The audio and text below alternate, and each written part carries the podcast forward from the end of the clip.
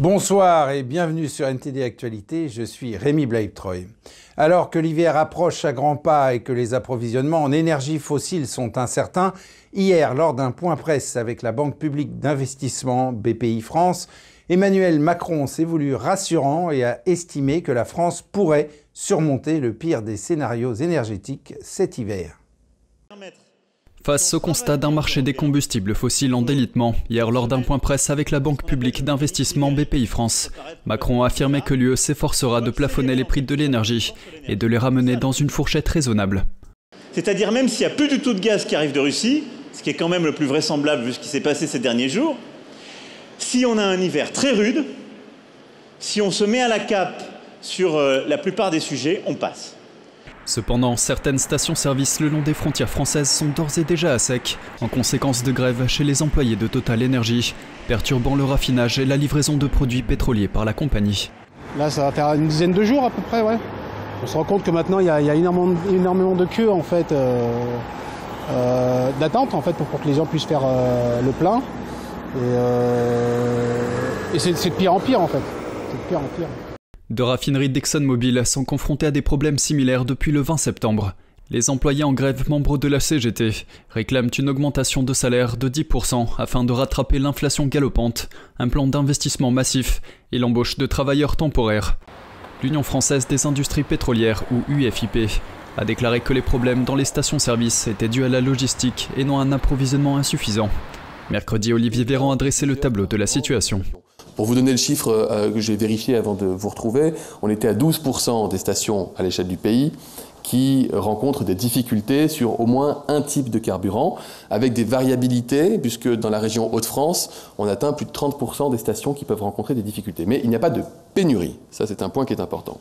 L'UFIP a précédemment déclaré que la France dispose de suffisamment de réserves stratégiques de produits pétroliers pour couvrir la demande pendant environ trois mois. Total Energy a déclaré avoir augmenté ses importations et disposer de stocks supplémentaires qui pourraient durer entre 20 jours et un mois. L'OPEP Plus a convenu hier d'importantes réductions de la production de pétrole, réduisant l'offre sur un marché déjà tendu et provoquant des heurts avec l'Occident, les États-Unis ayant qualifié cette décision surprise d'opportuniste. Les prix du pétrole ont atteint leur plus haut niveau depuis trois semaines après que l'OPEP et ses alliés ont accepté de procéder aux réductions les plus importantes de la production de pétrole depuis plus de deux ans, provoquant ainsi l'une des plus grandes frictions avec l'Occident. Cette décision intervient malgré la pression exercée par les États-Unis pour qu'ils pompent davantage de pétrole afin de soutenir l'économie mondiale. L'OPEP, qui regroupe certains des plus puissants producteurs de pétrole au monde, dont la Russie, a convenu de réduire sa production de 2 millions de barils par jour, soit 2% de la demande mondiale à partir de novembre. Le président américain Joe Biden a qualifié cette décision de vision courte et la porte-parole de la Maison-Blanche Karine Jean-Pierre a déclaré qu'il était clair que le groupe s'alignait sur la Russie. La décision pourrait stimuler une reprise des prix du pétrole qui ont chuté à environ 90 dollars le baril contre 120 dollars il y a trois mois en raison des craintes d'une récession économique mondiale. Nous ne mettons pas en danger les marchés de l'énergie, nous apportons la sécurité, et la stabilité au marché de l'énergie. Les membres de l'OPEP Plus ont déclaré qu'ils cherchaient à prévenir la volatilité plutôt qu'à cibler un prix du pétrole en particulier. L'Occident a accusé la Russie d'armer l'énergie, créant une crise en Europe qui pourrait déclencher un rationnement du gaz et de l'électricité cet hiver. Et les Néerlandais se tournent vers des méthodes de chauffage plus traditionnelles lorsque le temps devient froid. Certains optent pour le charbon et le bois alors que les factures de gaz s'envolent. Andrew Thomas de NTD nous en dit plus. Dans cet entrepôt de charbon, les clients cherchent à réduire leurs dépenses de chauffage. Ils s'inquiètent également de l'épuisement des réserves d'énergie commerciale dans le contexte de la guerre en Ukraine. Depuis septembre de l'année dernière, notre chiffre d'affaires a plus ou moins explosé. Nous ne servons que des ménages aux Pays-Bas, donc uniquement des personnes qui veulent chauffer leur maison, et nous avons vraiment connu une très forte croissance sur ce marché. Aux Pays-Bas, certaines factures d'énergie ont doublé menaçant de pousser jusqu'à un million de personnes dans la pauvreté. Le prix du gaz, bien sûr, a grimpé en flèche. De plus, les gens ont vraiment peur qu'à un moment donné, le gaz ne soit plus disponible. Et ce que les gens recherchent, c'est des alternatives. À partir du moment où vous avez un stock de charbon, vous savez où vous en êtes et vous pouvez au moins chauffer votre maison. Pendant des décennies, le gaz domestique des Pays-Bas a chauffé des millions de foyers et approvisionné les autres pays de l'UE. Mais son plus grand gisement de gaz naturel est en passe d'être entièrement coupé en raison des risques de tremblements de terre. Une société appelée Patient for Pellets vend toute une gamme de fours à bois différents. Selon une vendeuse, la demande a plus que doublé. Oui, les ventes ont augmenté énormément depuis l'été déjà. En été, nous ne vendons généralement pas beaucoup, mais cet été, nous avons été très occupés et les ventes ont plus que doublé. Ces appareils sont surtout recherchés par ceux qui possèdent des types de maisons particuliers. Nos clients les plus reconnaissants sont ceux qui ont des maisons individuelles plus grandes, plus anciennes, qui ont souvent des plafonds plus hauts, qui sont un peu moins bien isolés et qui ne peuvent pas non plus isoler beaucoup mieux. Chauffer ce genre de maison est presque inabordable avec le gaz. La combustion du charbon et du bois est jusqu'à 90% moins efficace que le gaz, plus dommageable pour l'environnement et plus risqué pour la santé. Mais les préoccupations environnementales et sanitaires passent au second plan, alors que les gens sont aux prises avec des factures d'énergie en hausse. Andrew Thomas, NTD News. Et la police de sécurité suédoise a déclaré jeudi que les soupçons de sabotage sur les gazoducs Nord Stream 1 et 2 endommagés en mer Baltique se sont renforcés suite à une enquête sur les lieux du crime dans la zone économique exclusive suédoise.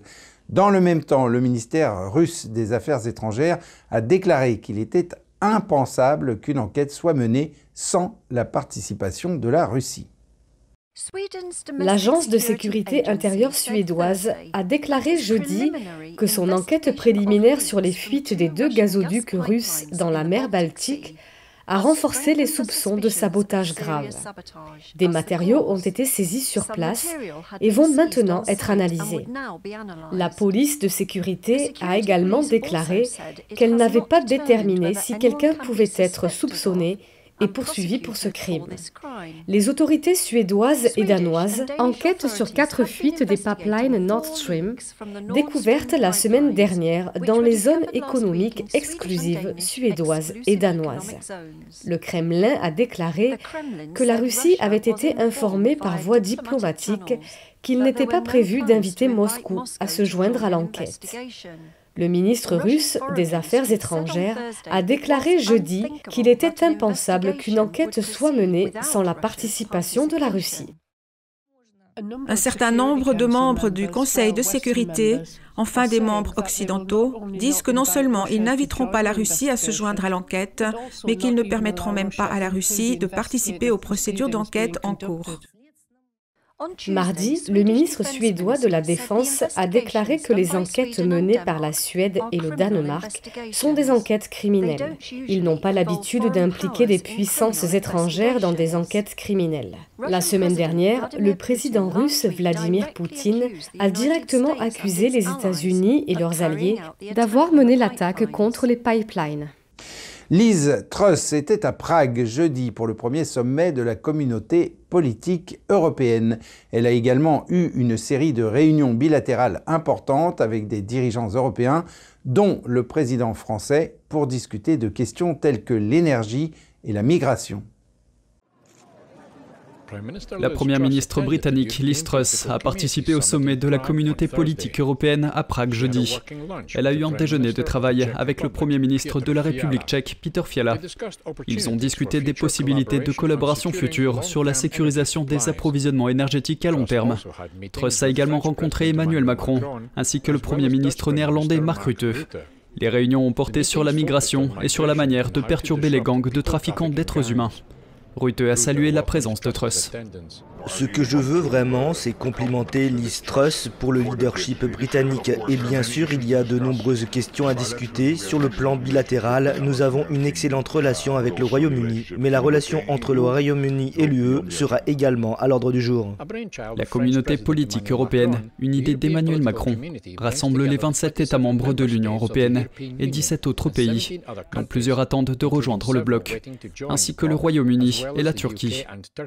La décision de Truss de participer à la réunion pourrait faciliter le rétablissement des liens entre Bruxelles et Londres, qui ont été mis à mal par les querelles post-Brexit sur l'Irlande du Nord.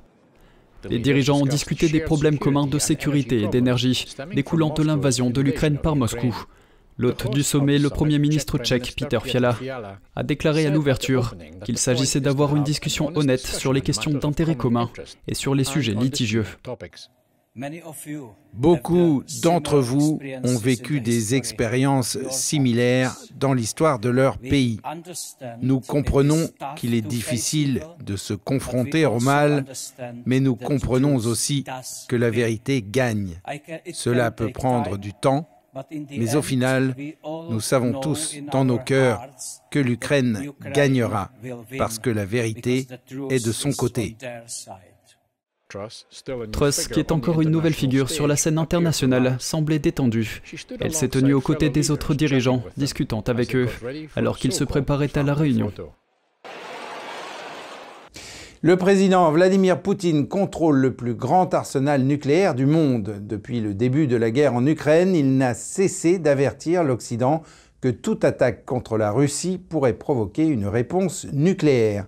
Maintenant, après que la Russie a officiellement annexé près de 20% de l'Ukraine, la menace a augmenté.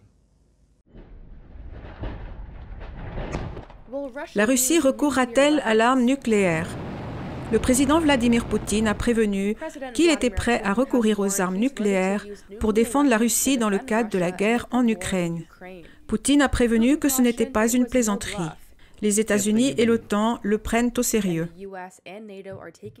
J'ai été clair, le président Biden a été clair, notre administration a été claire sur le fait qu'il y a un risque, étant donné toutes les discussions vagues et les insinuations de Poutine sur l'arme nucléaire qu'il envisage cela. Et nous avons été tout aussi clairs sur les conséquences que cela aurait. Nous l'avons communiqué directement aux Russes. La défense nucléaire de Moscou autorise une frappe après, je cite, une agression contre la Fédération de Russie avec des armes conventionnelles lorsque l'existence même de l'État est menacée. Après l'annexion officielle de 18% de l'Ukraine par la Russie cette semaine, la menace s'est accrue car le Kremlin pourrait considérer toute attaque contre ses territoires comme une attaque contre la Russie elle-même. Certains rapports de journaux britanniques suggèrent que Poutine pourrait déjà planifier un essai nucléaire à la frontière de l'Ukraine. Le Kremlin a rejeté cette idée en la qualifiant de rhétorique nucléaire. Poutine contrôle le plus grand arsenal nucléaire du monde, y compris une nouvelle génération d'armes hypersoniques et des armes nucléaires tactiques plus petites. La Russie possède près de 6000 têtes nucléaires, les États-Unis moins de 5500, la Chine 350, la France 290 et le Royaume-Uni 225, selon la Fédération des scientifiques américains. Les armes nucléaires tactiques, généralement un dispositif nucléaire utilisé sur le champ de bataille, ont une puissance explosive beaucoup plus faible que les têtes nucléaires stratégiques. Elles peuvent être lancées par voie maritime, aérienne ou terrestre, bien que leur efficacité fasse l'objet d'un débat entre les experts militaires. Une arme pourrait également exploser au-dessus d'une zone éloignée et non peuplée ou d'un plan d'eau, comme la mer Noire, pour faire une démonstration d'intention effrayante. Les retombées radioactives serait limité à un rayon de 800 mètres environ. Les États-Unis sont tout à fait prêts à défendre chaque centimètre du territoire de l'OTAN, chaque centimètre. Donc, Monsieur Poutine, ne vous méprenez pas sur ce que je dis, chaque centimètre carré. L'OTAN et les États-Unis n'ont pas précisé publiquement comment ils répondraient à une attaque nucléaire russe contre l'Ukraine, mais Washington affirme avoir expliqué à Moscou les conséquences catastrophiques qui en découleraient. Les possibilités comprennent une réponse non militaire, une réponse militaire conventionnelle, plongeant Washington ou l'OTAN dans une guerre directe avec Moscou, ou une frappe nucléaire risquant une escalade grave et immédiate. Notre message est que toute utilisation d'armes nucléaires est absolument inacceptable. Cela changera totalement la nature du conflit. Et la Russie doit savoir qu'une guerre nucléaire ne peut être gagnée et ne doit jamais être menée. Plus de 200 000 Russes ont fui le pays pour éviter la mobilisation depuis que le Kremlin a lancé une mobilisation partielle pour renforcer ses forces combattantes en Ukraine. Les anciens États soviétiques comme l'Ouzbékistan et le Kazakhstan, qui laissent entrer les Russes sans visa, sont devenus des lieux de refuge.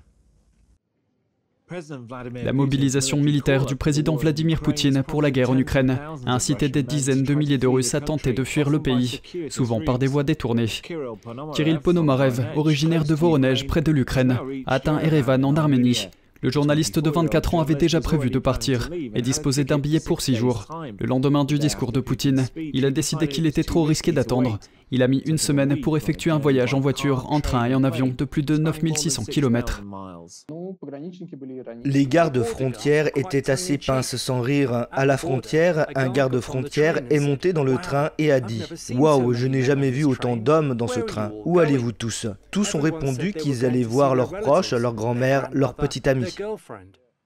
Erevan et Tashkent en Ouzbékistan, comme d'autres capitales d'anciens États soviétiques qui laissent entrer les Russes sans visa, sont devenus des refuges. Surtout pour les membres de la classe moyenne urbaine russe, qui ont pu se déplacer rapidement et ont eu des ressources pour s'échapper. Le citoyen russe Sergei Goncharov s'est réfugié à Bishkek dans le Kyrgyzstan et a été questionné au contrôle des passeports.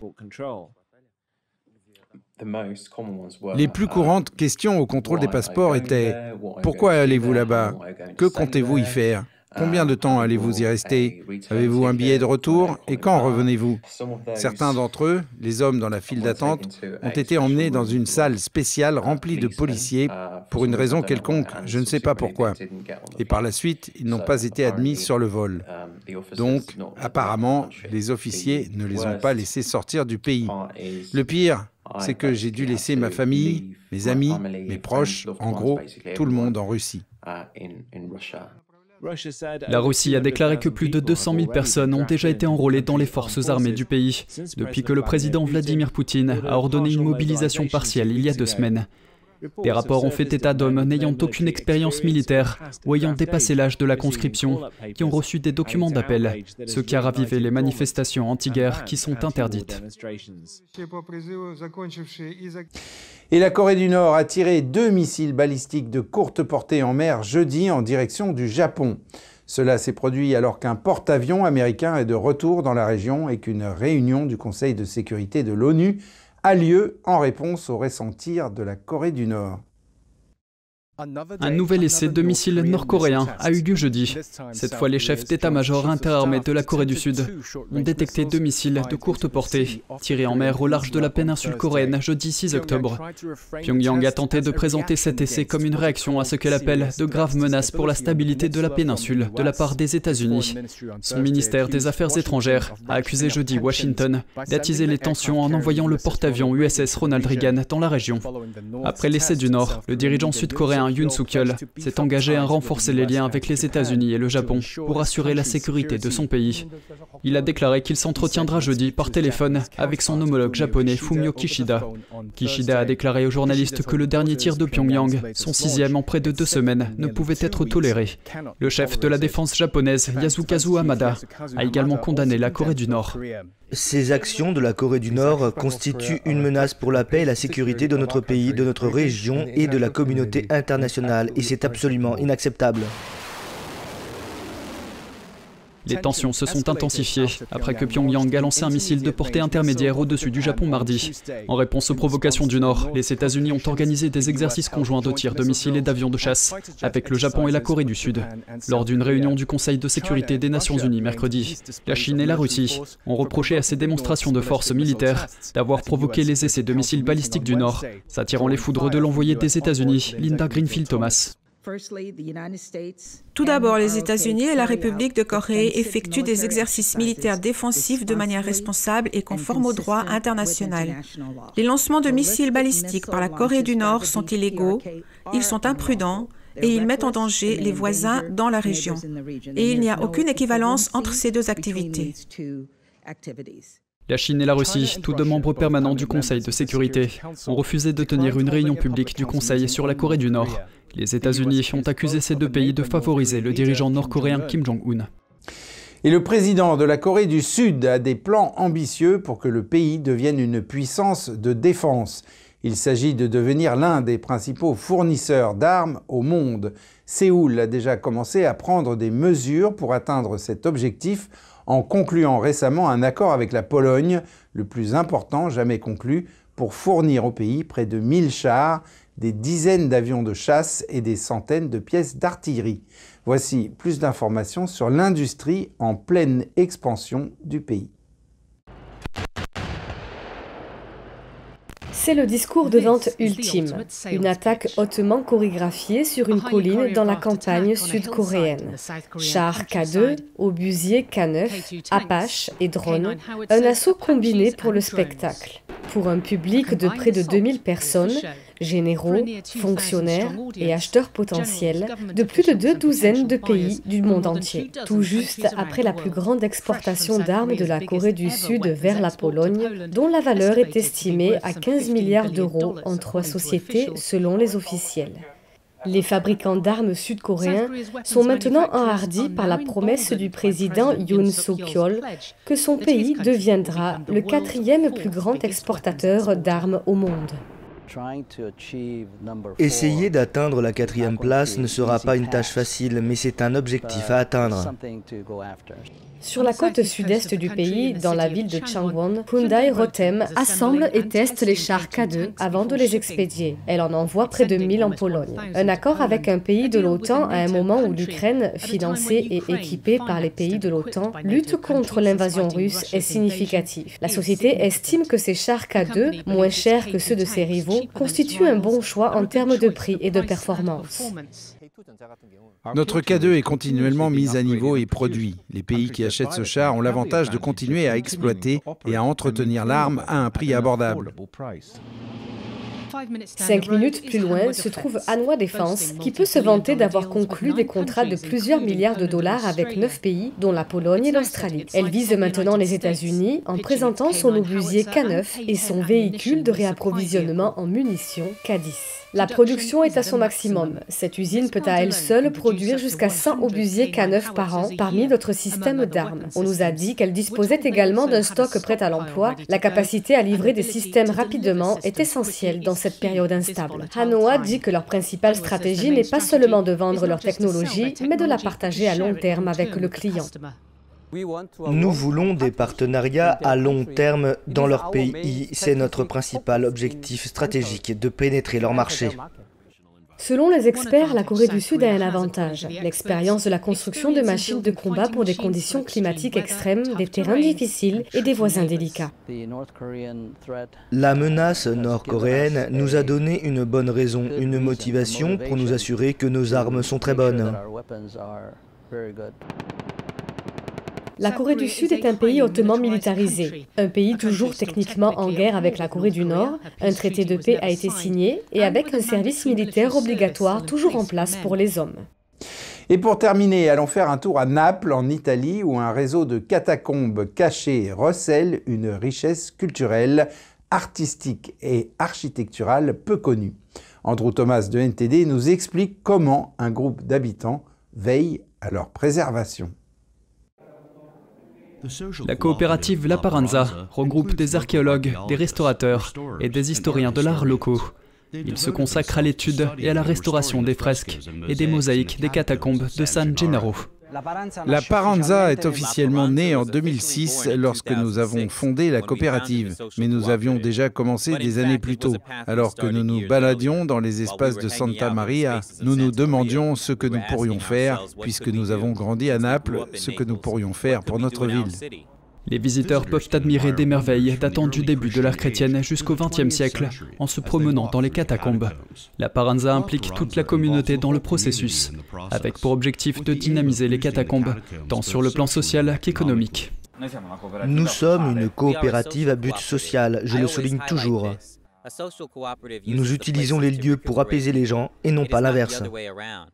Le groupe privilégie les connaissances locales aux qualifications académiques. Nous n'avons pas accepté les personnes ayant une maîtrise en archéologie, les historiens de l'art et les personnes parlant quatre langues parce que peut-être qu'ils ont beaucoup de connaissances mais ils ne savent pas comment les communiquer. Ou alors ils savent communiquer mais de manière froide et distante. Les projets de La Paranza ont employé 44 personnes jusqu'à présent. En 2019, ils ont attiré 160 000 visiteurs.